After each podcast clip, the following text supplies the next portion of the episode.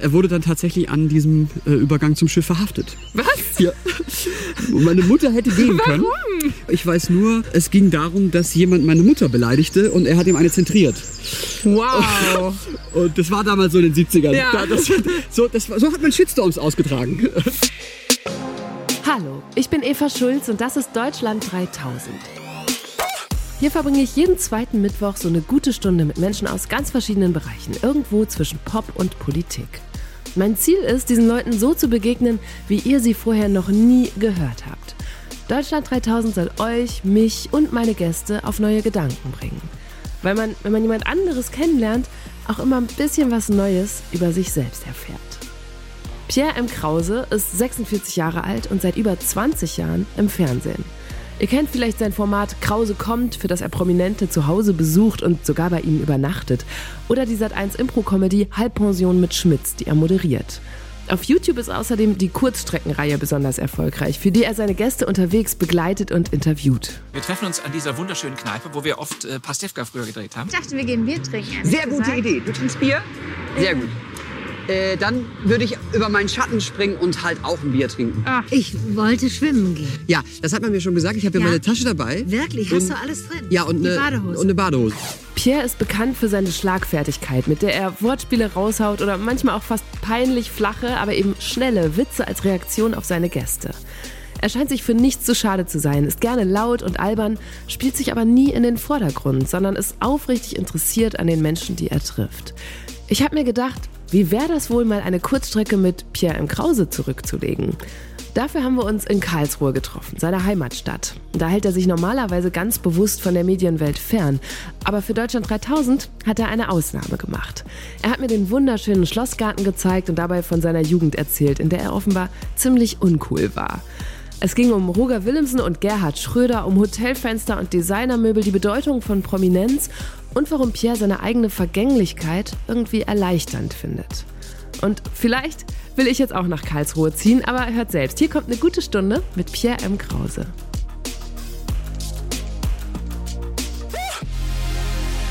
Pierre, wo kommst du gerade her? Ich komme gerade von zu Hause. Äh, wir sagen die Uhrzeit nicht, aber ich habe noch den äh, äh, rudimentären Geschmack von Kaffee und äh, dem Frühstück im Mund. Okay, dann bist du ein Spätfrühstücker, so viel kann Volle ich ja Kanne. verraten. Und was hast du gemeinsam mit Pietro Lombardi, Pamela Reif und Oliver Kahn? Ich hoffe nur die Heimatstadt. Stimmt, ihr kommt alle aus Karlsruhe. Ja. Das ist das, was ich immer sage, gell? Karlsruhe ist unterschätzt. Und wie kann das sein, dass Karlsruhe also so national diese Anerkennung nicht erfährt, die so viele Prominente ihr aber geben insgeheim? Ich glaube, Karlsruhe gehört zu den ähm, unterschätzten Städten Deutschlands. Wenn wir, wir können mal hier laufen. Ah ja, Hier, nee, also wir man laufen muss- da lang, Ja, weil da ist nämlich noch das Bundesverfassungsgericht. Ja, ah, Das, nämlich, das Bundesverfassungsgericht ist nämlich architektonisch, Ja. wie ich finde, total schön. Wir müssen dazu sagen, wo wir jetzt laufen. Wir laufen nämlich gerade vor einem sehr schönen, hellgelben, top in Schuss gehaltenen Schloss Ja. durch den Schlosspark. Und normalerweise lasse ich ja keine Leute auf mein privates äh, Grundstück, aber bei dir mache ich eine Ausnahme, Eva. du zeigst mir mal deine drei Springbrunnen. So. Da habe ich, da hab ich ein bisschen was machen lassen. Und am Schloss auch. Äh, das, äh, hier gibt es einmal im äh, Jahr, im, also im Sommer, äh, über mehrere Monate, glaube ich, sogar hinweg, so ein so Schlossfestspiele. Da wird so an das Schloss wird so ranprojiziert. Ah, ja, Und das, das- ist viel cooler, als es klingt. Ich wollte gerade sagen, das als ist nämlich auch so ein Mittelstadt-Ding, dass man jetzt immer irgendwo was dran projiziert. Und das ist dann so ein Happening für zwei Monate. Und dann ist immer samstags um 18 Uhr. so. Aber rate mal, aus welcher Stadt die Leute kommen, die KünstlerInnen, die das ähm, äh, sich ausgedacht und programmiert haben. Aus Berlin. So. Ja, gut. So. Aber Entwaffnen. gut, wir sind, du hast gesagt, lass im Schlosspark treffen, weil du hier so einen großen Teil deiner Jugend verbracht hast. In der ich mich gefühlt äh, teilweise sogar noch befinde. Okay. Ähm, Und was habt ihr dann hier so gemacht? Weil ich finde, das sieht, ist mehr so ein Touri-Ort als einer, wo man so als Teenie rumhängt, oder? Die äu- äußere Fassade, also wenn man hier vor dem Schloss steht, die mag diese Anmutung tatsächlich bestätigen, aber wir gehen ja jetzt gleich mal in den Park rein. Ähm, der ist so ein bisschen der Central Park der Stadt, Mhm. die grüne Lunge. Und äh, da ist man dann auch nach 22 Uhr, wenn der Park geschlossen wird, noch zugegen, weil es verboten ist. Ah, okay. Und So. welcher Eingang war der simpelste nach 22 Uhr? Oder habt ihr euch versteckt? Drin geblieben einfach. Drin geblieben. Ja, drin geblieben und äh, äh, versucht nicht erwischt zu werden, weil es ist natürlich auch ein, früher war das so, ich glaube heute ist das nicht mehr so ein Drogenumschlagsplatz Mhm. gewesen äh, und das äh, war für uns geschäftsschädigend. äh, nein, äh, und, und deswegen hat man sich dann so versteckt und geguckt, dass man von der Polizei, die ja hier zugegen ist, hier ist das Bundesverfassungsgericht hinter uns. Oh ja. Ein oh sehr ja. modernes Gebäude. Ja, richtiger Kontrast zum Schloss, aber Total. schön. Mhm. Immer bewacht auch, also immer auch die Präsenz der Polizei ähm, zeigend.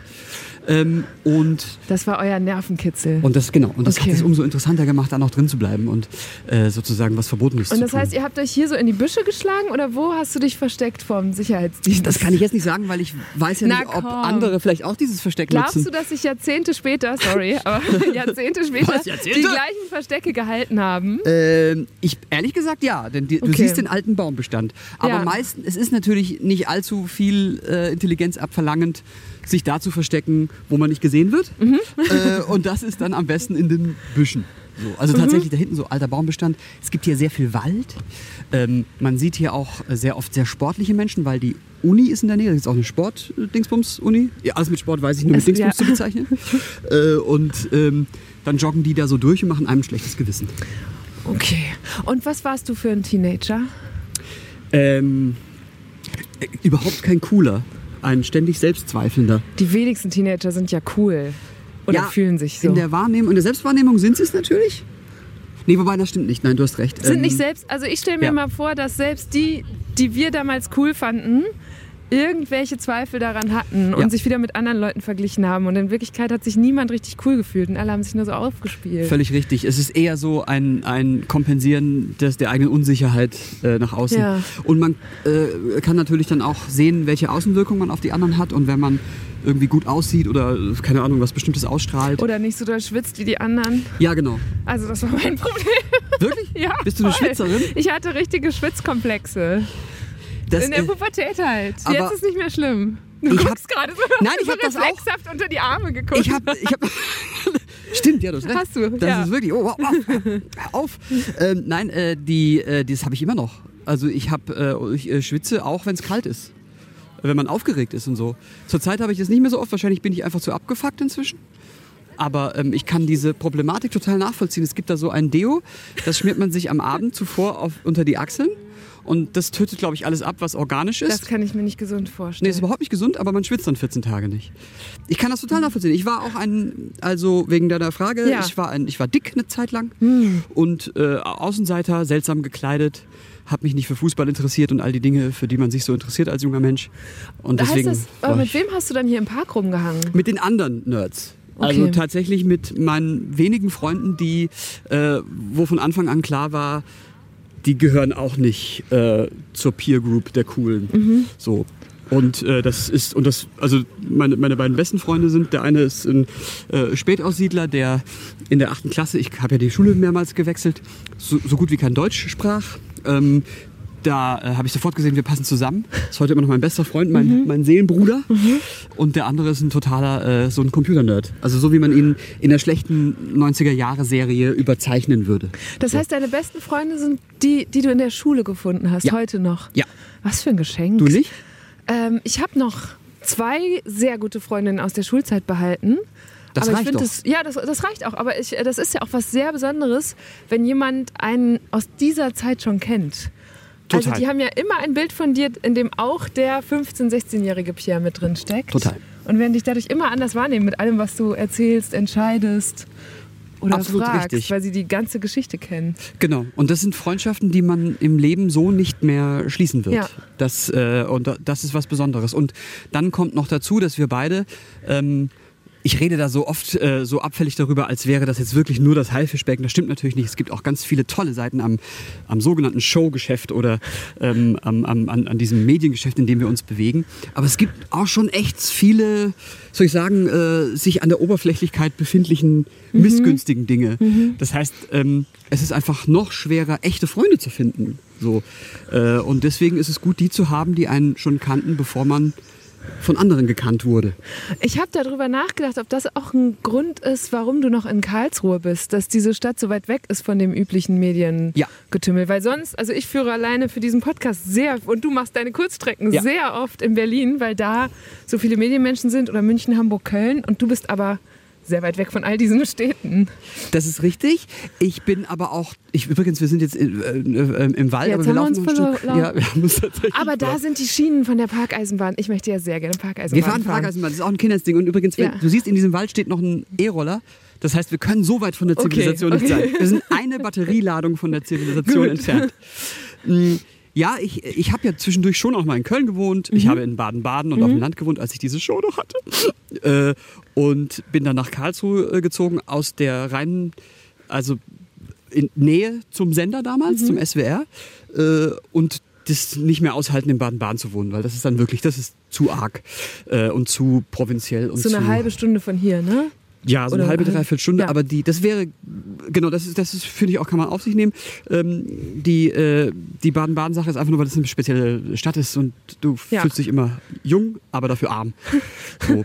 äh, und dann bin ich hier geblieben und dadurch, dass, das hast du ja eben gesagt, ich bin ja ständig Vagabund auf Reisen, Mhm. ähm, finde ich es eigentlich ganz gut, irgendwo zurückzukommen, wo keine Medienleute sind Mhm. äh, und wo man sehr schnell geerdet wird. So, das mag ich. Und hast du trotzdem manchmal Fluchtreflexe? Ja, ständig.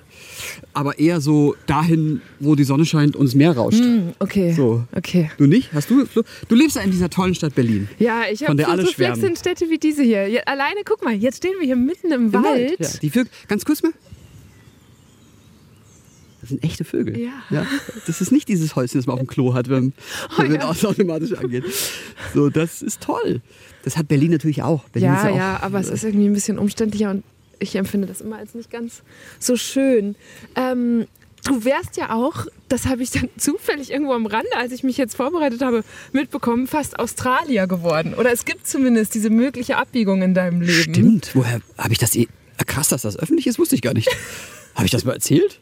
Okay. Ah, ja. äh, tatsächlich, meine Eltern äh, hatten vor, auszuwandern. Mhm. Und äh, das zu einer Zeit, wo das nicht so ist, dass man dann in der Fernsehsendung bei Vox landet. Mhm. Äh, mein Vater hatte sogar schon einen Job, meine Mutter auch. Und als was?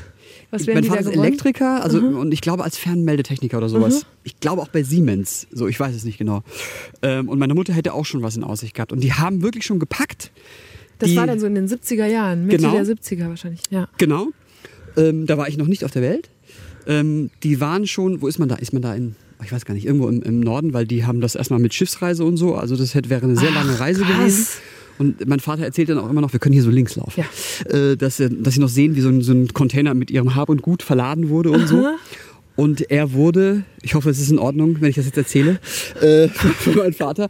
Äh, Aber so konkret war es schon. Also der Container war schon die waren unterwegs. wirklich da. Es war eine Filmszene. Okay. Es war eine okay, Filmszene, die äh, so dramatisch ist, dass man sie überzeichnet finden könnte. Er wurde dann tatsächlich an diesem äh, Übergang zum Schiff verhaftet. Was?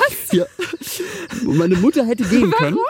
Weil er äh, jemandem, der, das ist aber wieder eine ganz andere Geschichte, die kenne ich auch nicht so genau. Ich weiß nur, es ging darum, dass jemand meine Mutter beleidigte und er hat ihm eine zentriert. Wow.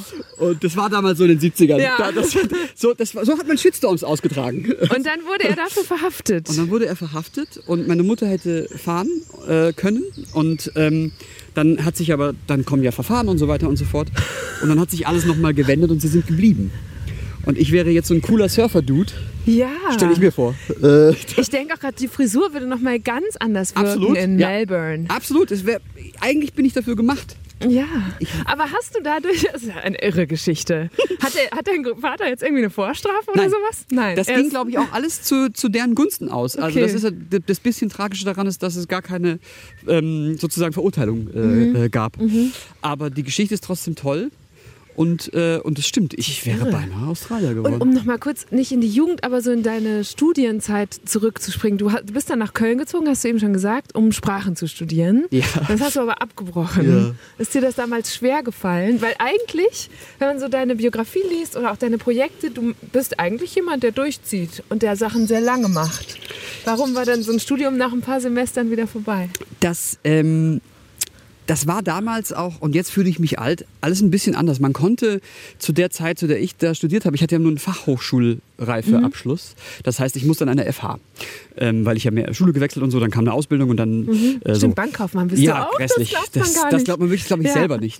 äh, das ist, aber das ist wirklich Oh Gott, das ist 30 Jahre her. Ne? Wo hilft dir das heute noch in deinem Leben? Nirgendwo. Ich habe Nicht äh, mal, wenn du irgendwie so die Steuer machen na, musst? über, ich, das gebe ich alles ab, bezahle viel zu viel Geld dafür, dass andere das für mich machen. Ich bin total leicht zu betrügen. Ich war kürzlich bei einem Na, sowas darf man nicht laut Nein, sagen, nein, überhaupt nicht. Ich, bin, ich blick da alle. Mir äh, verkauft er äh, keinen Scheiß. äh, ich habe auch, ähm, auch so in Geldsachen überhaupt kein Händchen. Ich habe bisher noch nie mit irgendwas Geld gemacht. Im Gegenteil, ich habe kürzlich mal mich getraut, was anzulegen und habe wahnsinnig viel Geld verloren, Ah. weil ich einfach ein Idiot bin. Es sind keine guten Zeiten dafür. Das könnte auch, der, Ja. das könnte auch der Grund sein. Ja. Sag, Mann, hätte ich doch nicht. Naja, äh, nee, und äh, das ist 30 Jahre her und da war ich äh, einfach. Ich wusste nicht, was ich machen soll. Mein bester Kumpel hat äh, gesagt, er hat eine Ausbildung und dann habe ich mich da beworben und wurde da genommen und wollte am ersten Tag schon äh, wieder nach Hause gehen.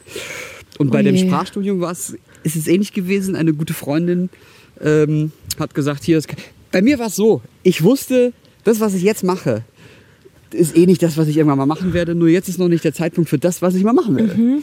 So, ist das Mhm. War das nachvollziehbar? so? Aber ja, das finde ich interessant. Also es klingt jetzt natürlich etwas abstrakt, aber gleichzeitig klingt es auch wie so ein, es steckt da alles schon in dir drin. Ja. Wie also wie erkennt man, also woher wusstest du das? Ähm, vielleicht ist es gefühltes Wissen und äh, noch nicht. Also ich, ich wusste, also ich wollte ja eigentlich nie so richtig ähm, äh, äh, unbedingt hier das, was ich jetzt mache. Also Mhm. ähm, Talks machen oder so, sondern ich wollte Filme machen. So, das, damit fing das ja Mhm, Stimmt, alles du an. hast Kurzfilme gemacht. Genau, auch. das war eigentlich immer das. Und das war, und das, die Late Night damals war das Gefäß, in der ich das äh, machen konnte. Mhm. Diese ganzen Promi-Talks war so, das war halt auch dabei. Ja. So. Äh, und äh, ich wusste noch nicht, wohin mit diesem erlernten Wissen und diesem Talent auch so. Aber da wird schon noch was kommen.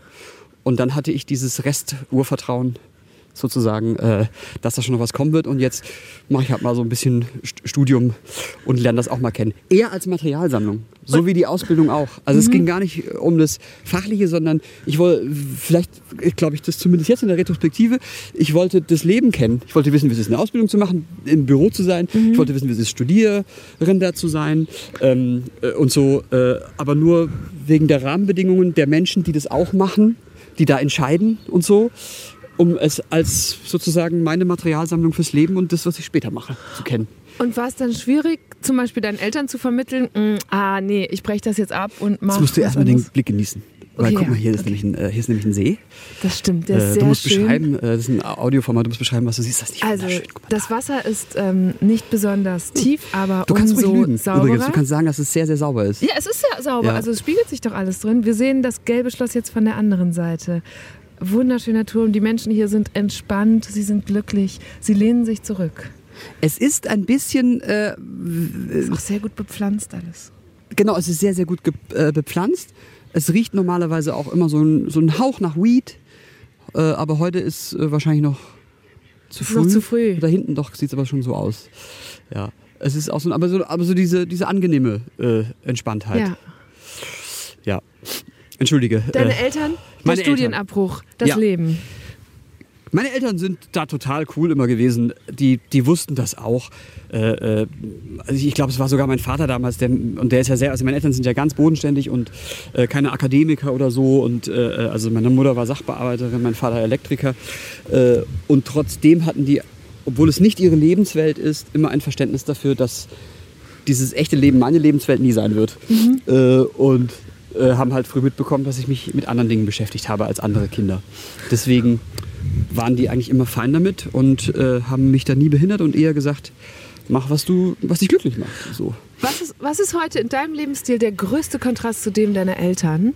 Also wo sagen die, okay Pierre, dass du dafür Geld ausgibst oder dass du das machst, das ähm, ist uns wirklich völlig fremd. Das würden sie, glaube ich, nicht. Äh, da, da, die sind auch so, glaube ich, so, so materialistisch gar nicht, weil das nie ein Thema, weil die auch nie reich waren. So. Ähm, ich glaube, der größte Kontrast ist tatsächlich, dass ich, dass ich viel mehr Geld verdiene. Das ist, klingt sch schlimm, aber es ist so, äh, als ein Elektriker äh, oder eine Sachbearbeiterin.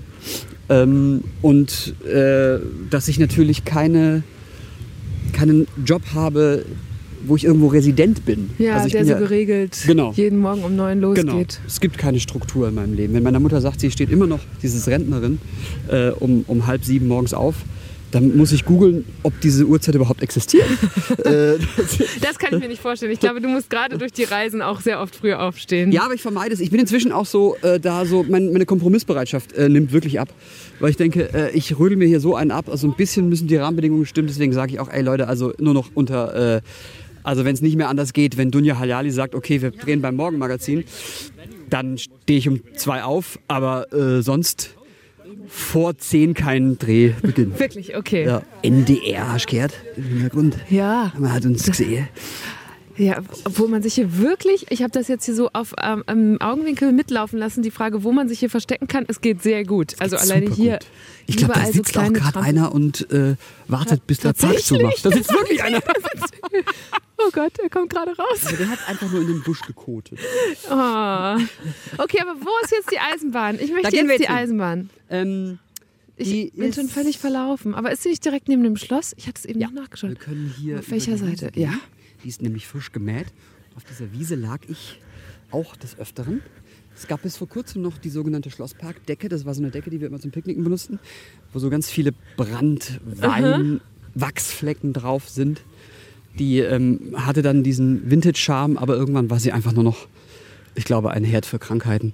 Und hier sieht man, das ist die Majolika-Straße. Hier sind so Fliesen ja, äh, ja, gelegt. so blaue Fliesen genau geradezu aufs Schloss. Genau, und die gehen eigentlich vom Schloss weg zur Majolika. Das ist so eine Vasenfabrik. Und die haben damals äh, den Bambi, die, machen, den machen den immer noch. Diese Den Preis. Den Preis, die machen den. Von dem Kids, Genau. dem Rehkids. und der Bambi, die Verleihung, war nämlich damals in Karlsruhe in der Schwarzwaldhalle. Auch Das wissen ja die wenigsten. Die Schwarzwaldhalle. Ja. Okay. das ist also, Karlsruhe hatte schon auch mal diesen Glamour.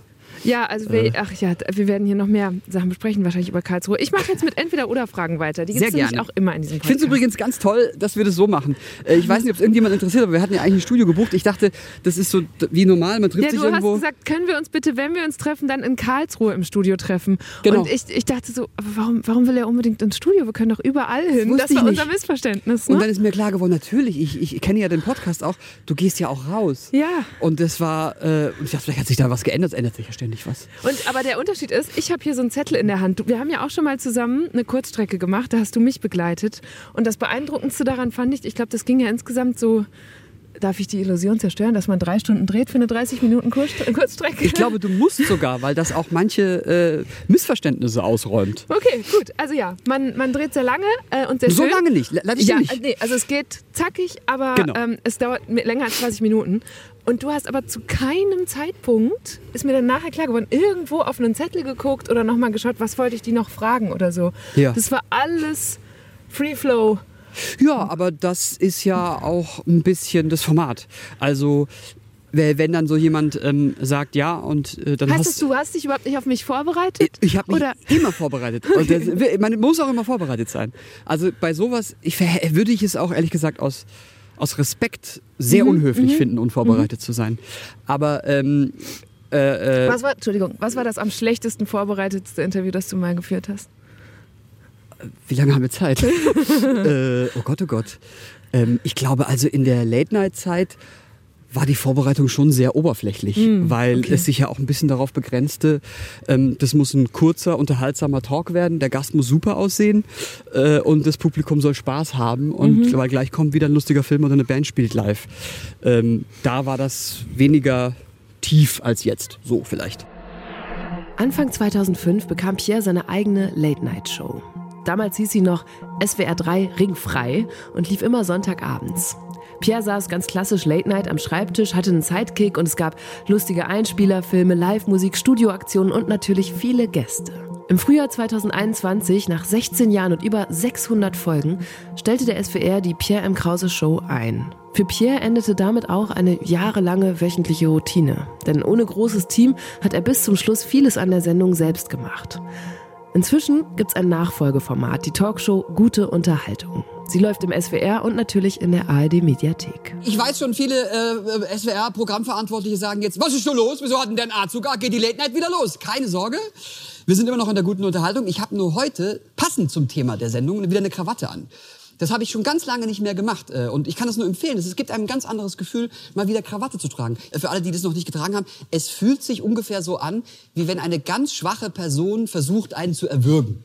So, so ungefähr so. Ah, gut, gut. Ich bin so müde, aber ich will, dass du stirbst. So ungefähr ist es.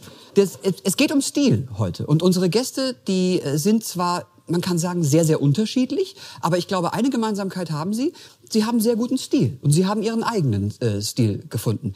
Sie ist It-Girl, er ist Batman. Sie trägt lange Absätze, er spricht lange Hauptsätze. Heute meine Gäste Kathi Hummels und Thorsten Sträter. Genau, und ich würde auch zum Beispiel von mir sagen, ich mache keine Interviews. Äh, ich führe Gespräche. Und wenn man sich irgendwo in einer Kneipe trifft, dann hat man ja auch nicht vorher die Vita gelesen, ich hab's natürlich, sondern man geht im Flow des Gesprächs mit. Und wenn einem dann aber in diesem Gespräch dann noch, wenn einer sagt, keine Ahnung, damals auf der Schule, Ja. und dann, weiß Ja, ich, ja. da warst du ja Klassensprecher, so, ne? Dann, ist, dann geht das Gespräch von alleine weiter. So finde ich es eigentlich auch als Konsument von Gesprächen schöner. Aber so machst du das schon auch. Du hast jetzt, jetzt halt einen Zettel in der Hand. Ja, ich halte mich da schon auch sehr dran fest. Also ich denke ich denk so oft vor Podcast-Folgen, gerade bei Gästen, wo ich denke, die haben so viel zu erzählen und die sind super gut darin und so. Dann denke ich, lass doch mal den Zettel weg. Du hast alles gelesen und üb einfach mal so nur eine Stunde reden. Und dann denke ich, aber dann komme ich nicht auf meine Themen. Oder also irgendwie ja. ich, müssen uns vielleicht auch mal meine Zuhörerinnen und Zuhörer schreiben, wie sie das fänden. Also ob ich, ich- solche Experimente mal machen soll. Ich glaube, in deinem Fall ist es kein Experiment, weil du kannst das ja. Also das, äh, äh, das ist ja, erstmal ist Empathie ganz wichtig. Das bist du. Du bist empathisch. Du fühlst dich in die Leute Mhm. Ich ein. wollte jetzt hier nicht, nicht hier die Komplimente einsammeln, Pierre. Darfst du aber. Ich- Ich, sage auch, ich habe das ja eben schon mal gesagt, Siehst ich du, sag's auch noch mal geht's im schief, wenn ich hier kurz Free-Floating mache, geht's direkt schief. Nein, das, ist, das geht doch in die richtige mich. Richtung. Du musst Komplimente annehmen. Das ist doch und, und, und ich sage auch deinen HörerInnen, äh, dass ich heute ja, ich habe ja heute frei, was selten ist. Und ich würde nie äh, irgendwas mit irgendjemand, also mit ganz wenigen ausgewählten Leuten, würde ich jetzt zum Beispiel mich hier im Schlosspark treffen und reden. Also ich betrachte Reden. das eher als ein, weil wir es nie hinkriegen, Kaffee zu trinken. Ja, das stimmt. Das, ja, weil du halt in Karlsruhe wohnst. Ja. Okay, Ich könnte also, auch sagen, weil du halt in Berlin wohnst. Ja, das stimmt. weil, das, aber ist da auch, wohnen ja alle. das könnte man auch mal ändern. So, jetzt stehen wir an einer sehr schönen, ebenfalls wieder sehr gepflegten, oder die, da sind die Betriebszeiten, ähm, Das sieht aber sehr zu Eisenbahnstation. aus. Ja, da steht Montag bis Freitag. Nein. Ostern bis Mai nur samstags und sonntags. Oh mein Gott, sie fährt heute gar nicht. Achso, ich dachte, Das haben wir. Pass Tag. auf, weißt du, was wir nämlich gemacht haben? Pierre, die sind ja wirklich. Das ist ja absurd. Wir haben nämlich aus Vorsicht, also ich hätte mich einfach hier, einfach hier mit dir reingesetzt und wäre ein bisschen rumgetuckert, ne? Das war mein Plan. Ja. Meine Kollegin Belly meinte, lass uns zur Sicherheit nochmal nachfragen. Nachher sehen die eure Mikros und sind dann irgendwie so wuschig. Ich habe eine er offizielle Erlaubnis dabei mit Freikarten, dass wir heute die Bahn nutzen dürfen und jetzt fährt sie gar nicht. Aber wieso geben die euch Freikarten für ja, eine Zeit, wo gar keine Bahn fährt? Was ist hier los? Ah, das ist doch blöd. Ja, jetzt müssen wir die Schienen ablaufen. Ja, gut, aber das Schöne ist, ja, Zumindest, das dass ist wir doch ein Format ohne Bild. Das heißt, Ja, wir wir können einfach so tun. tuckern. Also wir sind ja, Ist eine also wir, Dampflok. wir laufen jetzt an den Schienen entlang. Okay, das ist Okay, gut. und ich komme jetzt endlich mit meinen Entweder-Oder-Fragen. Ja. Pierre, Oh, ich mag das. Es ist gerade so ein bisschen. Hast du The Walking Dead gesehen? nee, aber Da laufen nee. die auch ganz oft den Schienen entlang. Und das ist gerade so das Feeling. Ja, ich fühle mich auch jetzt. Jetzt sind wir kurz statt in Karlsruhe in Und Kentucky. wenn wir in Baden-Baden ankommen, sehen wir auch noch Zombies. Frühaufsteher oder Nachteule? Brrr, Nachteule. Absolut. Seitenscheitel oder Mittelscheitel? Ja, das siehst du ja. Seitenscheitel natürlich. Jemals Mittelscheitel ausprobiert? Das ist Ja. nämlich gerade in. Da ich, also ich, ich zweifle an allem, was gerade in ist. äh, äh, Fokuhila ist auch in, in dieser Stadt, in der du wohnst.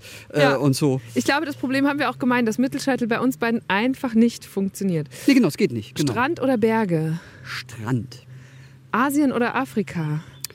Ganz schwer. Äh, da würde ich sagen, da beides.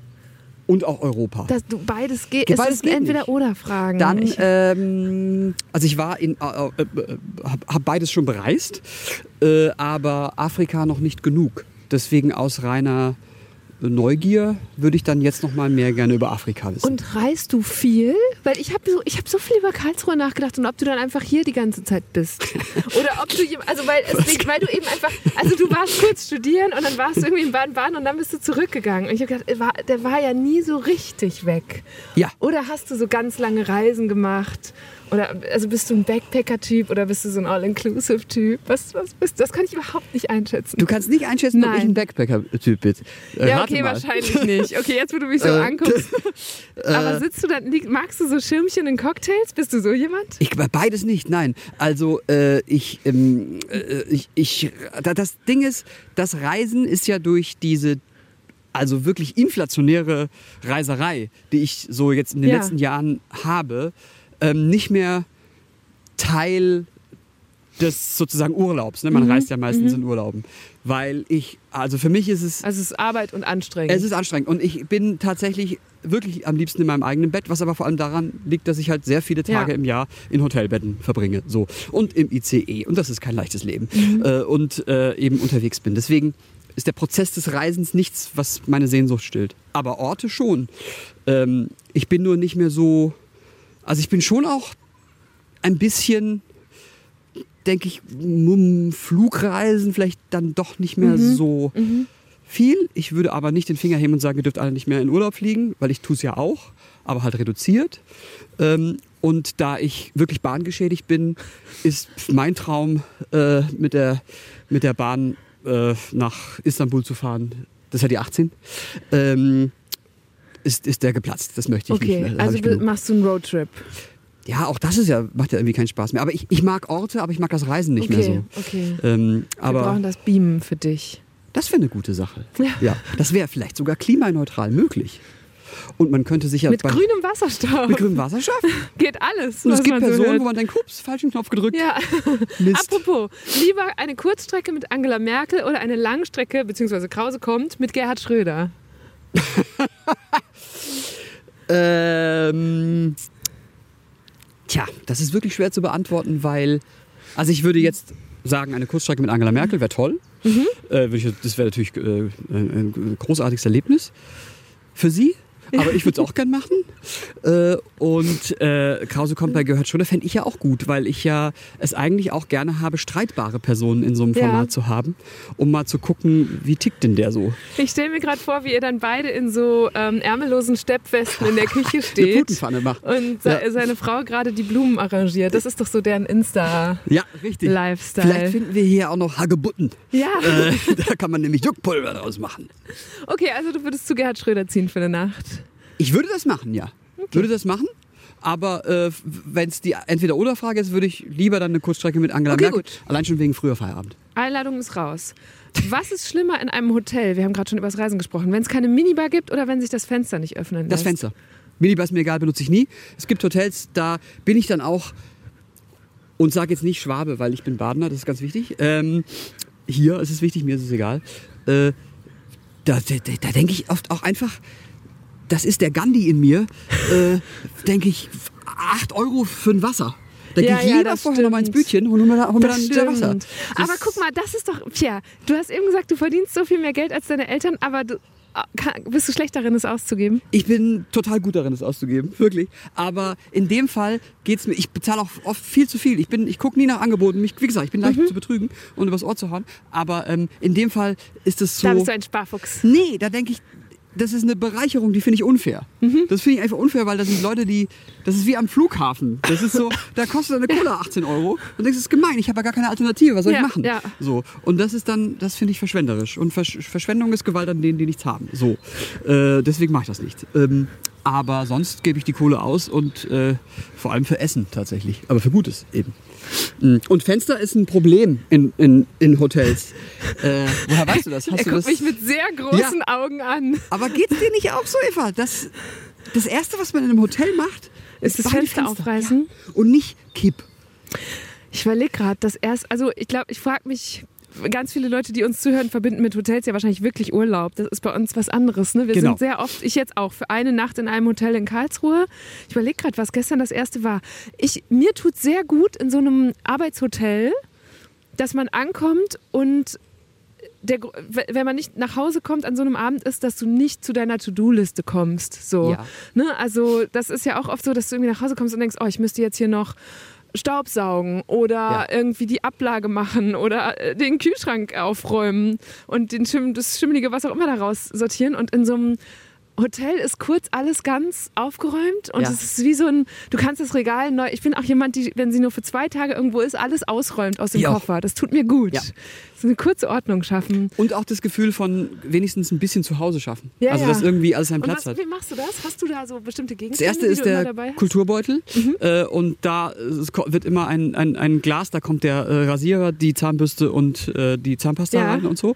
Und ähm, äh, tatsächlich dann, äh, wenn da ein Schrank ist, äh, kommen die Klamotten da rein, damit ich das Gefühl habe, Mhm. ich bin für diese drei Tage hier zu Hause. Und das und ich g- Und gehe, du musst lüften. ich gehe nicht in Hotels, wo das Fenster nicht aufgeht. Ich finde es wirklich, es gibt ein Hotel, in dem ich in Berlin öfter bin, die kennen mich da schon und da lassen sich die Fenster so abschließen. Und ich habe dann mal gefragt, warum? Also warum kann man bei euch die Fenster abschließen? Also ich muss dann Ja. immer was unterschreiben und dann schreiben die, sagen die äh, wegen, ja wegen der Selbstmordgefahr oder Ah, Unfallgefahr. krass. Nee, Unfallgefahr Ja, ja. hat er gesagt. Und ich frage mich, also die meisten Menschen haben doch zu Hause Fenster Ja. und wissen damit umzugehen, Ja. dass man halt nicht gegens Glas rennt. Ja. So und äh, da Ja, heftig. sage ich dann, ich übernehme die volle Verantwortung, dass ich nicht aus dem Fenster falle Okay. und unterschreibe das dann. Und dann rufst du vorher an in so einem Hotel und fragst, ob man das Fenster aufmachen Es kann. ist und jetzt gerade so gewesen, ja. Äh, tatsächlich, ja, weil es mir so auf den Keks geht. Und ich finde auch immer, man muss den Mensch vorher rauslüften. Ja, ja, ja, okay.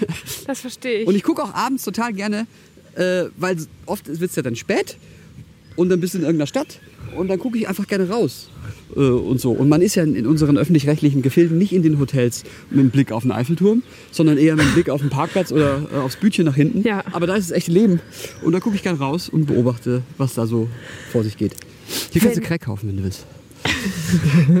Ja, hier sind wir jetzt auch, was ist das hier? So ein kleiner Mini- Mini-Tempel, Ja. ähm, der komplett mit Graffiti äh, voll ist und da steht schon ähm, präventiv eine ganze Mülltonne drin. Da ist eine Mülltonne, das Da ist ein bisschen, was ist es denn, griechisch? Nee, ist nicht griechisch. Also, ich glaube, es sollte mal griechisch anmuten. viel Graffiti dran. Und in, den Graffiti sind so die Pr- Preise für die, für die Drogen, glaube ich, so mit Und ein rauchender Mensch sitzt da mit einer kleinen Bluetooth-Box und beschallt Ja, das Ganze. ich verstehe nicht dieses, äh, warum Leute ähm, laut Musik hören. Der, das habe ich noch nie verstanden, aber da bin ich wahrscheinlich auch alt und spießig. Ich habe noch zwei Entweder-Oder-Fragen. Bitte, entschuldige. Hörst du auf deinen Kopf oder auf deinen Bauch? Bauch. Und neu bestellen oder gebraucht kaufen? Gemeine Frage. Sympathisch wäre gebraucht kaufen, ne? Äh, aber ich bin der Typ, der Menschen aus dem Hotelzimmer lüftet. Also habe ich es ganz gerne, wenn es vor mir niemand angefasst hat.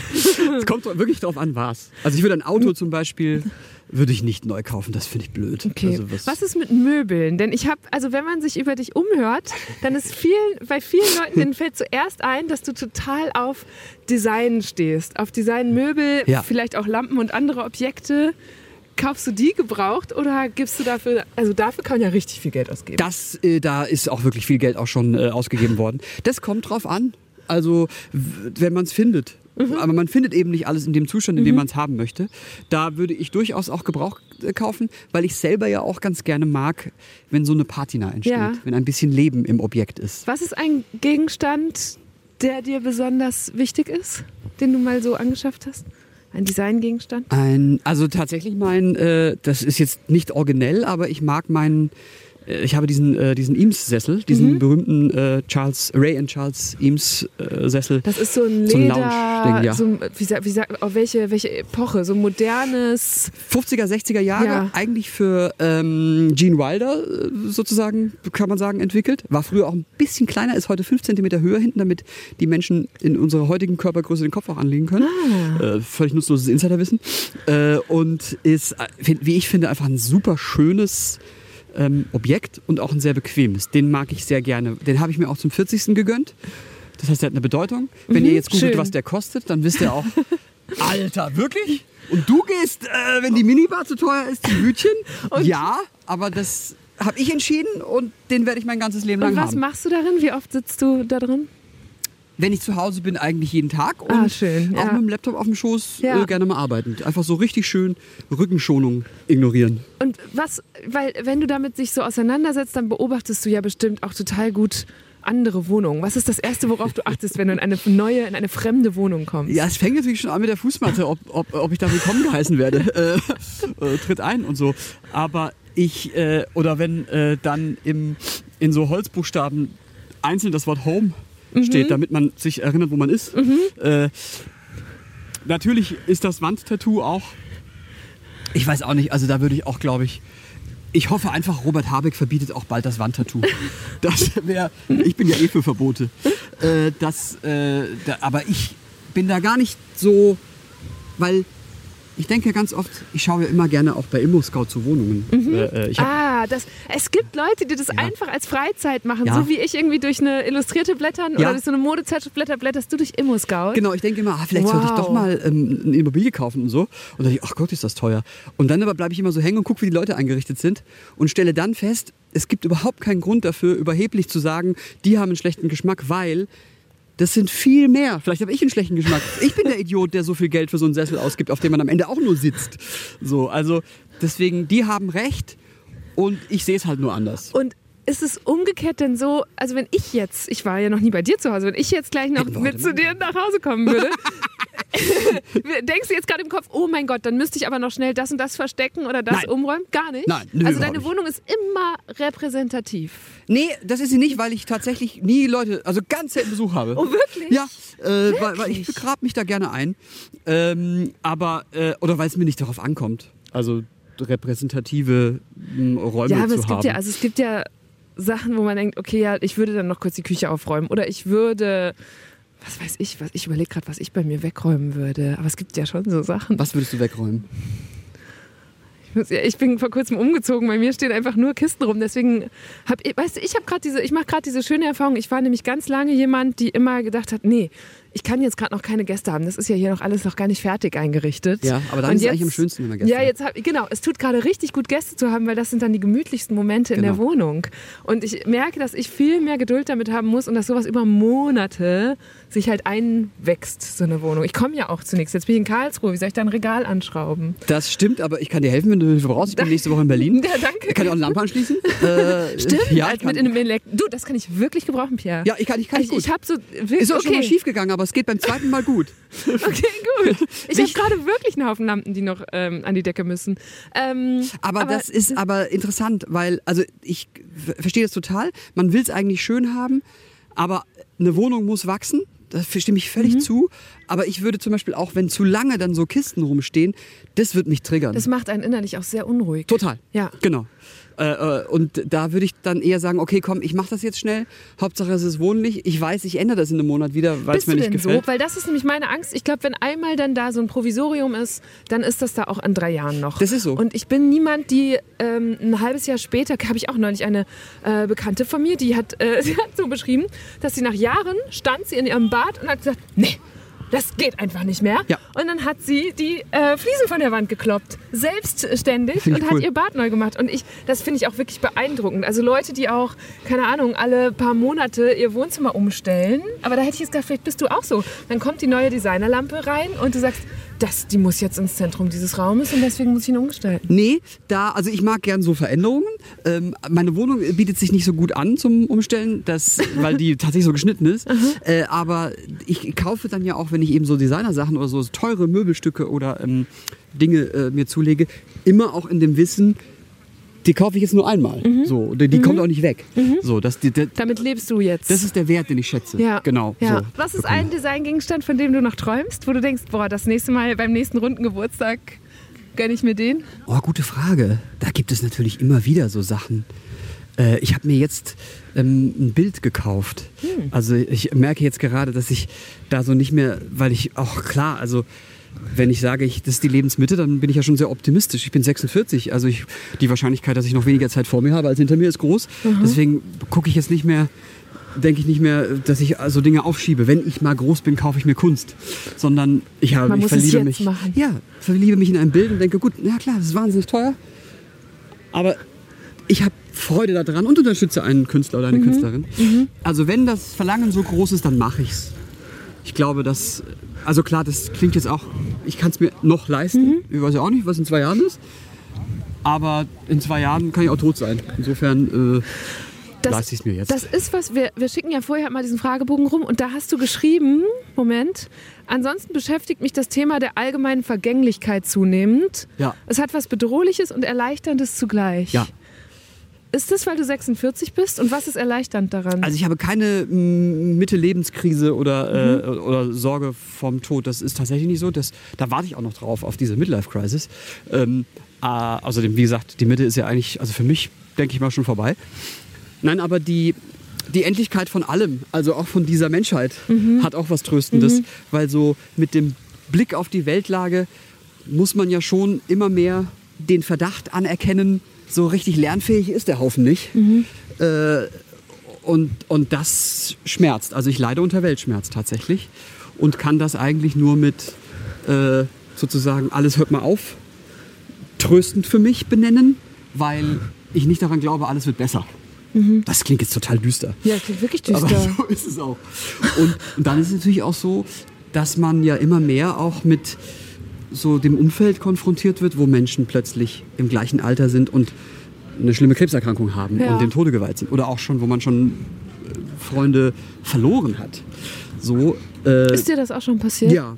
Und Wow. ähm, auch so, also in einem speziellen Fall, weil ich ein ganz schlechter Kontaktpfleger bin, wie du ja auch weißt, Hm. äh, so jemand, wo ich auch immer dachte, ach, wir müssen uns unbedingt mal wieder treffen. Und das geht jetzt nicht mehr. Äh, Mhm. so. Und das, äh, da beschäftigt mich am meisten gar nicht mein eigener Tod oder mein eigenes nicht mehr Dasein, sondern dieses, was ist denn mit denen, denen ich was bedeute? Ja, Für die tut's mir dann leid. ja. So. Aber es hat was Tröstliches eben auch, weil, wie meine Mutter sagt, Pierre, alles geht vorbei. Äh, es geht eben auch das Schlechte vorbei. Wir laufen jetzt übrigens am Ja, jetzt- Bundesverfassungsgericht jetzt wir genau vorbei. kurz raus wir haben gar kein Ziel, aber vielleicht möchtest du ja noch ein Eis oder sowas. Ja, wir können auch zum Schluss Ja, komm, wir laufen noch mal durch. Hier ist auch so ein lauter Rasenmäher. Ja, das wollen wir nicht. Warte, ich habe hier jetzt noch. Es ist doch warm, eben ich war so möchte auch kalt. noch wissen, wegen 46, wie sind die 40er eigentlich so? Weil ich habe ehrlich gesagt keine Vorstellung. Wie alt bist ich du? hab- Das darf man gar nicht fragen. 33. Und ich habe ähm, so eine grobe Vorstellung davon, was man so mit seinen 30ern anfängt. Aber manchmal, wenn ich halt an die 40er denke, denke ich, ja, wofür stehen die jetzt? In den 20ern äh, äh, to ja, tobt man sich irgendwie aus. Und in den 30ern, äh, also jetzt so ganz platt gesagt, ne, kommt man vielleicht irgendwie so ein bisschen zur Ruhe oder was auch immer. Aber was passiert dann in den 40ern, Das ist Pierre? eine sehr gute Frage, die ich mir natürlich auch gestellt habe. Aber ähm, für mich kann ich nur sagen, ich habe nie diesen konventionellen Lebensweg gehabt. Und das sage ich jetzt auch gar nicht so, hey, ich bin der Coole, der irgendwie gegen die Regeln und so. Aber ich bin 46, habe keine Kinder, bin nicht verheiratet. Äh, also das würde man ja vielleicht, oder bin auch, obwohl ich jetzt hier schon wieder in dieser Stadt bin, aber ich bin auch nicht wirklich sesshaft. Ähm, deswegen ist mein Leben immer so in Bewegung, dass ich das gar nicht so wahrnehme. Weißt du, wie ich meine? Ja. Also jedes Leben ist in Bewegung, aber bei mir ist es irgendwie so, ich habe nie das Gefühl gehabt, jetzt bin ich aber war so richtig angekommen. Aber voll glücklich damit. Also, Aber würdest du dann sagen, dass du es vielleicht auch gar nicht mitbekommst und, es, und dann kommt irgendwann ein Moment, wo es vorbei ist oder wo du auf einmal, ne, wo du auf einmal vielleicht nicht mehr so flexibel bist, allein körperlich schon, keine Ahnung, Ja. dann ne, kannst du nicht mehr so gut reisen ähm, und merkst dann, huch, ich habe aber gar nicht das ausgenutzt oder im Gegenteil, du verdichtest das Leben, um es mit Roger Willemsen zu sagen, der gesagt hat, man kann es nicht verlängern, man kann es nur verdichten. Ja. Ähm, und also würdest du sagen, du, du lebst ganz bewusst? das würde ich sagen. Es gelingt mir natürlich nicht immer. Ich erwische mich ähm, sehr oft dabei, wie ich äh, ob der Schnelligkeit des zu Erledigenden und auch äh, ob Situationen, in denen man geärgert wird, das hat meistens mit beruflichem zu tun, sich dann plötzlich ärgern lässt. Und das habe ich mir eigentlich vorgenommen, ich lasse mich nicht mehr ärgern. Aber es geschieht dann doch. Also man nimmt dann doch Dinge persönlich und äh, ärgert sich vor allem, also ich ärgere mich vor allem, wenn ich sehe, das ist aber einfach falsch und du beleidigst meine Intelligenz gerade. So, äh, und man ist aber machtlos so. D äh, genau. Aber ansonsten bin ich schon äh, ganz gut darin, immer mehr das Leben zu verdichten äh, und, und zu genießen. Und hast du manchmal, wenn alles so schnell geht, da muss ich gerade dran denken, weil das, ähm, das haben wir ja gemeint, dass wir auch so vielen Menschen begegnen. Ja. Hast du manchmal das Gefühl, denen im Akkord zu begegnen? Ja. Weil deswegen habe ich damals, wir haben in dem ersten Jahr von Deutschland 3000 gab es jede Woche eine neue Folge und das wäre bestimmt auch jetzt immer noch super für den Algorithmus Ja. und überhaupt. Aber ich habe dann gemerkt, ich wurde den Leuten nicht mehr gerecht. Oder es Ja. war immer so, so und jetzt der nächste. Und das ist mit diesem zweiwöchentlichen Rhythmus nicht mehr so. Und bei dir stelle ich mir das auch vor, du hast ja eine unglaublich hohe Taktung. Wie, wie schaffst du das dann trotzdem immer so voll bei den Menschen zu sein und dich auch noch auf die vorzufreuen und nicht zu sagen, ah ja, Folge äh, 327. Das schaffe ich nicht. Also da muss ich ehrlich sein. Ich schaffe es nicht, mich auf jeden gleich zu freuen. Ähm, das wäre auch, das wäre schon eine krude Lüge. Also weil da, man kann nicht jeden Menschen gleich toll finden. Ähm, auf heute habe ich mich natürlich gefreut. Aber hast du es auch, dass Aber- manchmal dann überraschenderweise, also dass manche Leute dich überraschen, wo du gar nicht gedacht hättest, das wird jetzt eine Ja. besondere Begegnung schon, Ja, ne? total. Das ist vor allem bei diesem äh, Format Krause kommt so. Ja. Da ist es ja, also bei der Kurzstrecke ist es ja so, das sind wirklich nur Leute, die ich sage, will ich treffen. Mhm. Und dann haben wir jetzt noch so eine Überraschungsrubrik eingeführt, wo ich sage, okay, ähm, weil oft kriege ich dann so vom Sender, man muss ja so sagen, so, triff doch mal diesen Influencer und so. Ja, was soll, ich kann, da kann damit nichts anfangen. Okay. Und so, so. Aber wenn das eine Überraschungsfolge ist, dann geht man ja ganz naiv. Dann musst du dich auch nicht vorbereiten. Genau, muss da ich mich sind wir wieder. Hervorragend. Ja. Dann ist das wieder Jazz und, äh, und ich kann auch äh, sehr gut mich von meinen eigenen Vorurteilen distanzieren. Und das gelingt in diesem Krause kommt. Krause Ding. kommt, ist da übernachtest du bei Genau. prominenten Persönlichkeiten, verbringst noch mal viel mehr Zeit mit denen. Genau, und da denke ich auch, ah, da habe ich schon im Vorfeld bei einigen gedacht, eigentlich habe ich überhaupt, ich habe null Interesse an der Person. Mhm. Äh, ne? Wirklich gar nicht. Es ist mir echt egal. Wir müssen gar nicht uns treffen. Und dann, äh, natürlich aus Höflichkeit und auch auf Professionalität bin ich vorbereitet, da gehe ich dahin, habe vielleicht immer noch nicht so viel Interesse, aber dann entsteht da was, ich denke, ah, stimmt, okay, der ist ja doch, oder die äh, anders, als ich dachte. Aber manchmal werden auch die eigenen Vorteile bestätigt, das muss man auch Bei Wissen. wem zum Beispiel? Äh, das wäre ja äh, äußerst unprofessionell, diesen Namen jetzt zu nennen. Ach, solange dir nur einer einfällt, ist es ja auch Ja, ganz... nee, mehrere. Es sind tatsächlich so zwei, drei, wo ich denke, ja gut, das ist eigentlich das, was ich erwartet habe. Wer war jemand mit einer besonderen Allüre? Äh, also das, das glaube ich, kann man äh, sagen, weil man das sieht man ja in der in der Sendung. Das ist da, glaube ich, schon, da ist Glöckler schon in der Top 3. Ah ja, ja, stimmt, bei dem Ja. hast du auch schon. Was, wieso, was, was sind dessen Allüren? Sollen wir uns da mal kurz Oh hinsetzen? ja, und ich ziehe jetzt auch mal die Jacke aus. Ja, es ist noch so ein komisches Es war eben noch so kalt. Und ich schichte ja immer. Oh, und jetzt sind, oh, ist das schön. Jetzt sitzen wir hier vor einem riesigen Gewächshaus und großen Blumenbeet. Ja, guck, das kann man doch kurz auf sich wirken Das lassen. ist der sogenannte Botan, der sogenannte, der sogenannte, das ist ein sogenannter Boden. So, klar, habe ich nie verstanden, warum es so genannt heißt. Ähm, das ist der botanische Garten und das ist die Orangerie. Mhm. Und also, ich würde sagen, baugleich wie in Paris. Ja, einfach ein bisschen ge, geschrumpft. Gerafft, ja. Okay, ich möchte aber über Allüren sprechen. Bitte. Also was, Hast du was, welche eigentlich? Sei ehrlich. Du dürftest sie, Ich sie überlege erlauben. gerade, was wäre denn eine gute Allüre für mich? Ich finde, so ein bisschen was Exzentrisches dürftest du dir schon auch mal anschaffen Ja, inzwischen. was hast du denn? Was ist deine beste, schlimmste Allüre? Ähm, Außer die Sache mit das Fenstern. Fenster ist tatsächlich so. Wenn, dann würde ich sagen das Fenster. Und ich brech ab bei Arschlöchern. Also das würde ich tatsächlich, würde... Hast du schon mal gemacht? Nee, aber es war manchmal kurz davor. Und in, heute mit diesen jetzt oft zitierten 46 Jahren, das ist wirklich, was ich sagen würde, nee, wenn du keinen Bock hast, wenn du ein Arschloch bist, dann, Ja. weißt du was, ich fahre nach Hause, ich behalte das Honorar irgendwie, äh, lassen wir es. So. Mhm. Das ist vielleicht keine Allüre, sondern einfach nur Konsequenz und vielleicht auch unprofessionell, kann auch sein. Aber das wäre sowas, was ich mir jetzt erlauben würde. Und ich will ein gutes Hotel. Also ich will kein Fünf-Sterne-Hotel, aber ich will ein Hotel, das sauber ist, in dem ich schlafen kann und wo man das Fenster aufmachen kann. Das ist alles. Und kein Gemeinschaftsbad. Ich habe nicht viele Ansprüche. Und weil du ähm, schon so viele verschiedene Menschen getroffen hast, habe ich mich gefragt, was, wie definierst du für dich Prominenz? Oder wie guckst du darauf in Deutschland? Das ist eine gute Frage. Das müsste man jetzt, da müsste man das Wort etymologisch zerpflücken.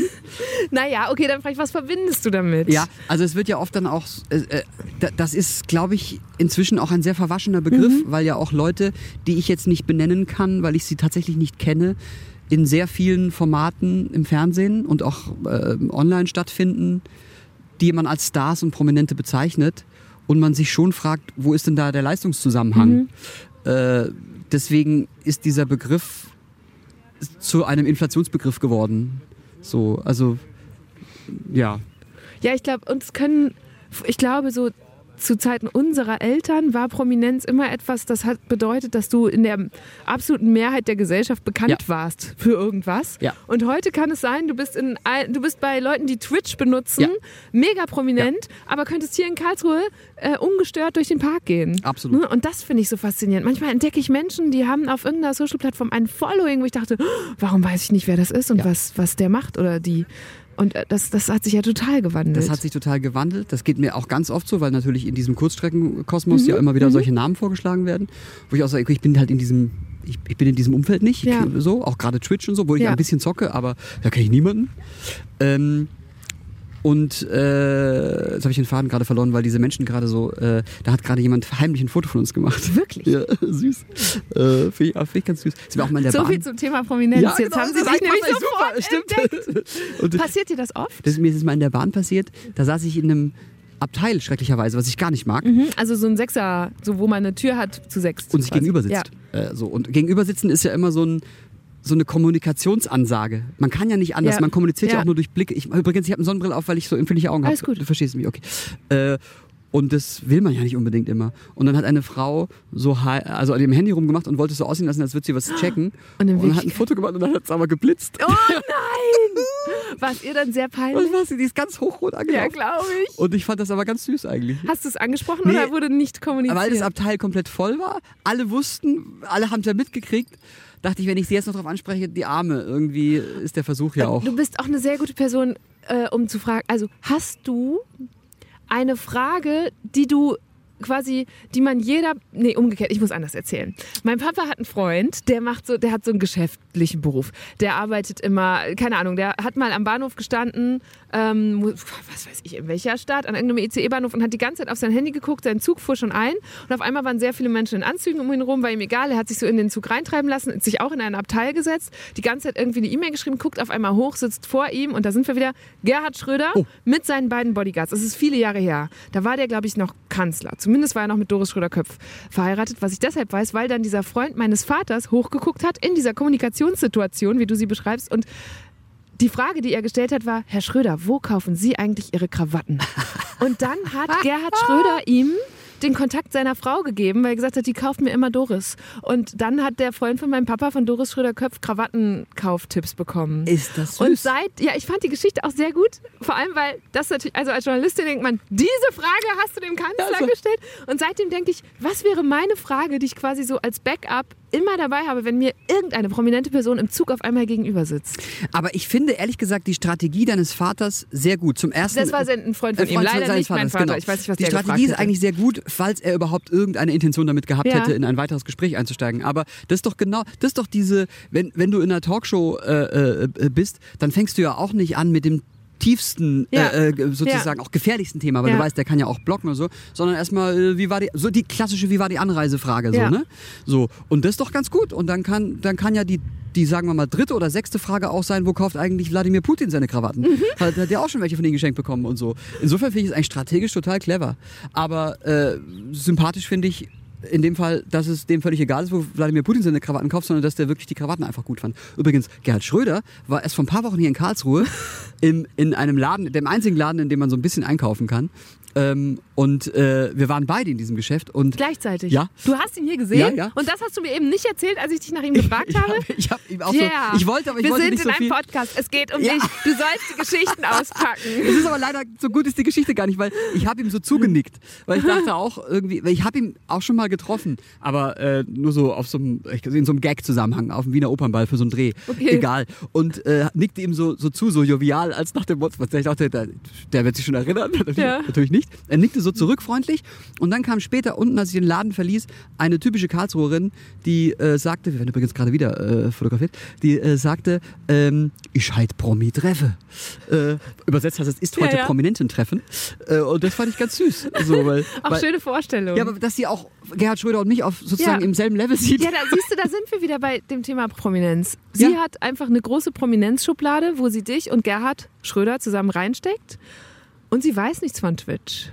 Wahrscheinlich. Exakt. Und wahrscheinlich hat sie auch noch nie eine Late Night gesehen oder eine Kurzstrecke, sondern äh, vielleicht mal, äh, wenn man dann so im Kölner Treff ist oder so, weißt du? Und das geht dir doch genauso. Also ich glaube auch, dass, also du bist ja prominent, damit musst du auch leben. In Berlin wirst du wahrscheinlich anders da, äh, mit behandelt, weil die Berliner zu cool sind, um das zuzugeben, dass sie dich erkennen. Hier ist es anders. Hier ist noch ein bisschen, also ein bisschen realer. Also, ähm, aber die meisten kennen dich wahrscheinlich gar nicht von diesem Podcast, sondern und von deinen Herzensprodukten. Äh, ähm, ja, Also face it, weil Ich werde manchmal an der Stimme erkannt, Pierre. Genau, dann aber das ich in ist so deine Laden Zielgruppe. dann, ja, das ist immer aber die Frau, schön. die dich gefragt hätte, ich heute Prominente treffe, Ja. die, Ja, hätte, die hätte die wahrscheinlich- hätte dich dann mal, als Ja, du bei Maischberger bei- warst ja, oder so, ja. ähm, äh, gesehen, so, weißt du? Und das ist dann, und deswegen bist du für sie auch prominent. Und wer sind die netteren Promis? Die super prominenten Megastars oder diese mittleren Promis? Ich kann auf jeden Fall sagen, dass es meistens, und das sage ich jetzt auch aus der Erfahrung mit der Late Night von früher, Ja. wo ja auch immer so Bands waren und so, ähm, dass die Managements sehr oft also aus, aus so einer Arschlochfabrik kamen, wo jeden Tag neue Arschlöcher gemacht werden und sich oft viel wichtiger nahmen als äh, die sogenannten, da ist es wieder, Stars selbst. Ähm, und in der Regel, also bei den internationalen, das klingt jetzt so, äh, aber ich habe nun mal diese Show gemacht und hab, bin da viel in Kontakt gewesen, war es wirklich meistens so, dass die ganz Großen die super lässigsten sind. Da war Das jetzt Mariah Carey oft. nicht dabei. Ja. Mariah Carey nicht. Die war nicht dabei. Nee, die wäre es bestimmt auch nicht. Ähm, und, und die. Und liegt das nicht aber vielleicht auch genau daran, dass sie so ein Management haben, das alles Schlimme von ihnen abschirmt, damit sie dann so nett sein Ja, können? ja, klar. Also ist ja so ein... Die wissen das ja auch. Also die wissen auch, dass ihre Managements Arschlöcher sind. Mhm. Aber ich finde schon auch da gehört ein bisschen so, das hat sich auch etwas geändert. So ein bisschen das, diese Empathie und das Vertrauen dazu, sich vorher zu beschäftigen mit dem Produkt. So, ne? Was ist es für eine Show, die da geht? Der Ja. wird da nicht verarscht. Ja. Ähm, der wird da gut behandelt. Am Ende sieht er gut aus. Es gibt überhaupt keinen Grund, da jetzt misstrauisch und feindselig zu sein. Gibt's aber immer noch. Du sagst in anderen Interviews, die ich jetzt mit dir gelesen oder gehört habe, sagst du, der beste Interviewpartner oder dein Liebster war immer Roger Willemsen. Ja. Was hast du von dem gelernt? das, worüber wir eben gesprochen haben, ähm, dass man immer sehr gut vorbereitet sein muss und im allerbesten Fall sich im Moment des Gesprächs von dieser Vorbereitung völlig befreit und das Gespräch einfach laufen lässt. Äh, Das hat er auch immer so gemacht, weil er war ja äh, also auch brillant in der Ja, der Gesprächsführung hat tausende Interviews geführt. und ne? hat genau Ja. auch hier damals bei Premiere noch Ja. und so. Ähm, Der Streamingdienst, bevor es Streaming gab. Genau. Tatsächlich, Genau. ja. Richtig, stimmt. Das war nämlich noch frei empfangbar. Nur, die, nur Ja. diese Interviewstrecke. Das ist etwas. Und weil er ähm, auch, der war ganz oft bei mir in der Show, auch, das ist halt eine Show, die auch keiner geguckt hat und keiner kennt. Und der ging da immer gerne hin. Und es war immer jemand, der zu allen freundlich war. Mhm. Egal welchen Ranges. Und das muss ich leider auch in aller Deutlichkeit sagen, so sind nicht alle. Es gibt so viele, die sind nur zu dir freundlich, weil die Eva macht das Interview. Der Rest ist egal. Mhm. Ähm, und das war der nicht äh, und, und, und eben auch überhaupt diese Attitude in so eine Nischensendung zu geben und das Gefühl zu verleihen, wir sind auf Augenhöhe, das war eine große Qualität. Der, den mochte ich wirklich sehr gerne. Und es war, du sagst jetzt gerade, es war so eine Nischensendung, keiner hat es geguckt. Es war aber die am längsten laufende Late Night Ja. in Deutschland, bis sie vor, wann war es, zwei Jahren Ja, eingestellt wurde. Und das ist, da musste ich jetzt in dem Zusammenhang auch an Roger Willemsen denken, denn der hat ja irgendwann ganz bewusst dem Fernsehen komplett den Rücken gekehrt und hat gesagt, das mache ich nicht mehr. Äh, Zitat, Fernsehen ist ein Medium der Unterforderung. Ist das vielleicht auch ein bisschen, warum du den so mochtest, dass du insgeheim diese Sehnsucht hast, boah, eigentlich müsste ich da auch weg und das unterfordert mich? diese Hassliebe ist ja, glaube ich, das prägt viele Biografien im, im Fernsehgeschäft. Ich würde jetzt vielleicht mal annehmen, Roger Willemsen konnte es sich leisten. Äh, äh, und ich verstehe das auch total, aber es ist die Liebe dann schon noch da. Vielleicht in einem Fernsehen, das es so gar nicht mehr gibt und das auch natürlich ausstirbt. Äh, aber solange ich das noch machen konnte, das konnte ich mit der Late Night sehr gut und kann ich noch ein bisschen mit der guten Unterhaltung. Ähm, Das ist quasi die, das Nachfolgeformat Genau. einer Talkshow. Ja. äh, das jetzt um 23.30 Uhr läuft mit einer Quotenvorgabe, die über dem Senderschnitt liegt. Also man kann sich jetzt schon vorstellen, es wird wahrscheinlich keine weiteren Folgen im nächsten Jahr geben. Ähm, aber das ist dann noch so das Fernsehen, das ich selber gut finde. So. Und solange das geht, finde ich es gut, kann ich's, mache ich es gerne. Aber wenn das dann nicht mehr, wenn ich das nicht mehr machen kann, würde ich ja zwangsläufig den Rücken kehren. Äh, aber würde jetzt nicht sagen, nur weil so viel Scheiß im Fernsehen läuft, höre ich auf. Weil irgendjemand muss ja noch die Fahne des guten Fernsehens hochhalten. Was vermisst du im Fernsehen in Deutschland? ein bisschen mehr von der echten, äh, vom echten Jazz. Also vom Medienmacher würden jetzt sagen, es muss edgy sein. Aber sie meinen damit diese Edginess, die sie vorher in der Marktforschung haben prüfen lassen. So und äh, die diese Nicht echte Anarchie. Nein, genau. Ja. Und es muss ja nicht sein, dass in jeder Talkshow äh, einer eine Axt rausholt und den Tisch zerschlägt Oder sich dran klebt. oder sich dran Wie klebt. kürzlich in Holland passiert. So, genau. Das äh, kann natürlich auch ein sehr peinlicher Moment werden, Ja. aber auch ein peinlicher Moment ist ein, ist ein, äh, Guter ist ein, Fernsehmoment. Ist ein guter Fernsehmoment. Ja, so sieht es nämlich aus. Und ähm, inzwischen weiß einfach auch, man hat das Gefühl, jeder, der im Fernsehen stattfindet, äh, hat schon drei äh, Seminare belegt, wie man am besten wirkt Mhm. und sich verkauft. Und das ist fast ein bisschen schade. Also ich würde ein bisschen, bisschen mehr von dem, von dem echten Fernsehen noch, von dem echten Leben im Fernsehen haben. Und damit meine ich nicht Assis äh, filmen, wie sie sich gegenseitig auf einer Insel ihre Tattoos zeigen. Und hättest du denn einen Plan B? Also auch, ich denke gerade nochmal an den, den Schüler Pierre, der, alle, der schon wusste, irgendwann werde ich das machen. Aber gäbe es einen Plan B von dem 46-jährigen Pierre? Ähm, ich habe mit Plänen nicht so eine gute Erfahrung, weil, weil es immer irgendwie so einfach passiert. Aber der, ja, das ist. Ähm, das Schöne ist ja an dieser jetzigen Zeit, ich bin ja gar kein Kulturpessimist, ne? Ähm, das klarzustellen. Also ich will auch nicht das alte Fernsehmitglieder Thomas Heck und äh, Heinz Schenk wieder. Das Schöne an der jetzigen Zeit ist, dass man sich unabhängig von Sendern mit dem, was man liebt, trotzdem weiter beschäftigen kann. Äh, Du wirst dann also Twitch-Star. ja, ich würde dann äh, ganz schlecht Fortnite spielen und von ganz vielen 13-Jährigen verprügelt und ausgelacht werden, also online verprügelt werden. Oder ich würde ähm, tatsächlich das Bühnenthema mal wieder angehen oder mal wieder ein Buch schreiben, äh, wofür mir die Zeit fehlt. Weil mit einem Buch kannst du dann wieder auf Lesereise gehen und bist live und da kommen die Leute nur zu dir und so. Und äh, live ist eh gut, also Bühne machen, also irgendetwas, wo man nicht abhängig ist von einem Sender, was ja am Ende Menschen sind, die auch nur eine Meinung haben. Ne? Ähm, das wäre der Plan B. Ganz aufhören kann ich mir nicht leisten. Dafür kaufe ich zu viele teure Sessel äh, und äh, investiere schlecht. Und es äh, würde nicht glücklich machen. Weil das, was wir machen, machen wir ja gern, Eva. Wir machen es doch gern. Oder? Zögerst. Ja, nee, jetzt guckst du gerade so wie auf all deinen Pressefotos. Ich habe mir hier auch noch die Frage aufgestellt, warum guckst du immer so? Du guckst immer so, als würdest du, auf den Pressefotos und jetzt gerade, als würdest du beobachten, wie gerade was kaputt geht. oder wie was ausläuft. Oder irgendwie so. Wie, wa- wa- warum guckst du so? Das, weil es alles öffentlich-rechtliche Pressefotos sind. Und da guckt man ja zwangsläufig irgendwo hin, wo was kaputt geht und ausläuft. Äh, Das, ist, das liegt aber wahrscheinlich, da ist keine Also Botschaft das ist der implizit. Frust. Aber das in in jedem Interview von und mit dir kommt irgendwann so ein öffentlich-rechtlicher Frustmoment, obwohl du seit so vielen Jahren da bist. Ja, und, und- ihm nie den Rücken gekehrt hast wie Roger Willemsen. Völlig richtig. Ähm, und das ist ja, das ist ja das viel größere Zeichen. Man entkontextualisiert ja dann immer gerne ein Zitat und sagt, da hat er gebasht, äh, vergisst dabei aber, dass ich diesem mir auch schon oft Schmerzen zufügenden System seit nunmehr 20 Jahren treu bin. Und das schon aus einer gewissen Überzeugung heraus. Weil die Idee ist immer noch die beste, die es gibt. Die Umsetzung, das ist wie beim Marxismus. Theoretisch ist der auch super, aber die Leute machen es kaputt. Äh, und deswegen lasse ich mir die Idee nicht verderben, wegen ein paar Leuten. Das ist der falsche Genitiv, wegen ein paar. Von ein paar Leuten. von ein paar Leuten, danke, ja. Das nehme ich als Schlusswort, Pierre. Wirklich? Das war Oh nein, eine so gute ernst? Stunde. Ja, oder hast du Okay. noch, willst du noch Nein, einen überhaupt nicht. raushauen? Du hast ja die Deutschland 3000 Socken an. ja, die kriegst du jetzt auch noch. Oh, wie nett. Es gibt endlich. Ja, wunderbar. Es ist ja höchste Zeit. Du hast mir schon mal welche gegeben, aber ich nehme die, weil, Nee, soll, wie soll ich sagen, qualitativ waren die jetzt so, dass sie nach. Also man sollte Was? sie eher bei 30 Grad Feinwäsche waschen. Wie wäschst du denn? Es gibt neue. Hier. Ah, vielen Dank, cool sind die. ja, ein bisschen andere Farbe, ein bisschen Und andere. guck mal, das passt hier auch Perfekt. zu Du kannst jetzt deinen roten Socken rechts und den Deutschland 3000 Socken links tragen. Würden wir drehen, würde ich es machen.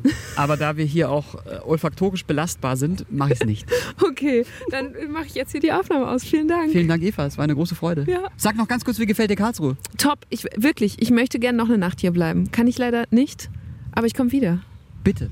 Ja, Dann treffen wir uns hier auf dem Café. ja, in den Socken. Ja. Das war eine gute Stunde mit Pierre M. Krause. Ich habe mich ja vorher gefragt, ob es vielleicht zwei Pierres gibt. Einen öffentlichen Kamera-Pierre und so einen privaten Karlsruhe-Pierre. Und da ist bestimmt was dran. Zugleich habe ich mich gefreut zu merken, der Mann ist wirklich so wie im Fernsehen. Genauso lustig, genauso aufmerksam, genauso quatschig auch. Es gibt aber auch, und das hat mich dann eher überrascht, den ganz pragmatischen und mitunter frustrierten Pierre. Ich fand zum Beispiel interessant, dass er zugegeben hat, nicht jeden seiner Gäste gleich spannend zu finden. Und wie er auch ein paar Mal hat durchblicken lassen, dass seine Arbeit nicht nur Spaß macht, sondern er sich auch immer mal wieder über seine Sender und die Branche ärgert. Wenn euch diese Folge gefallen hat, dann freue ich mich, wenn ihr uns eine Bewertung in eurer Podcast-App gebt und Deutschland 3000 direkt abonniert. Jeden zweiten Mittwoch gibt es eine neue gute Stunde. Mein Name ist Eva Schulz. Ihr findet mich und Deutschland 3000 auch auf Instagram und in der ARD Mediathek. Da erscheint ja auch noch meine Polit-Talkshow Deutschland 3000 die Woche jeden Donnerstag neu. Und da findet ihr übrigens auch Dieb und Deutlich, die Talkshow von meinen beiden Kolleginnen Aminata Belli und Luisa Dellert. Die beiden haben ja nochmal einen etwas anderen Ansatz als ich hier. Sie führen Interviews in knackigen 20 Minuten mit Leuten wie dem Topmodel Alex Maria, dem Comedy-Autor El Hotzo oder jetzt ganz neu der Moderatorin Ariane Alter. Die hat im Talk über ihr Muttersein erzählt, dass sie eigentlich lieber einen Sohn bekommen hätte. Also, falls ihr Lust auf noch mehr Deep Talk habt, schaut mal in der ARD Mediathek vorbei. Und ansonsten hören wir uns hier wieder in zwei Wochen. Macht's gut. Tschüss. Deutschland 3000, eine gute Stunde mit mir, Eva Schulz, ist ein Podcast von Funk und Enjoy. Redaktion Isabella Huber, Melanie Litzbar und Christine Geilig. Produktion Isabella Huber. Social Media Lena Link. Und das Sounddesign kommt von Soundquadrat.